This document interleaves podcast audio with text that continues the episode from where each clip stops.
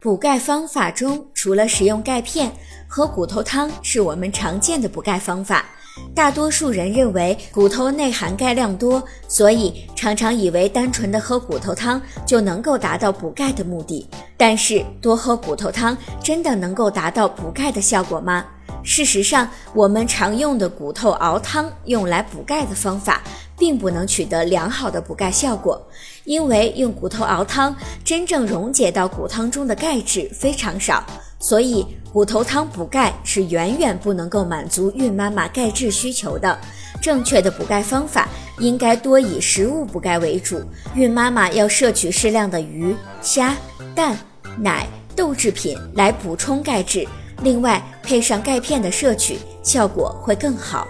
如果您在备孕、怀孕到分娩的过程中遇到任何问题，欢迎通过十月呵护微信公众账号告诉我们，这里会有三甲医院妇产科医生为您解答。十月呵护，期待与您下期见面。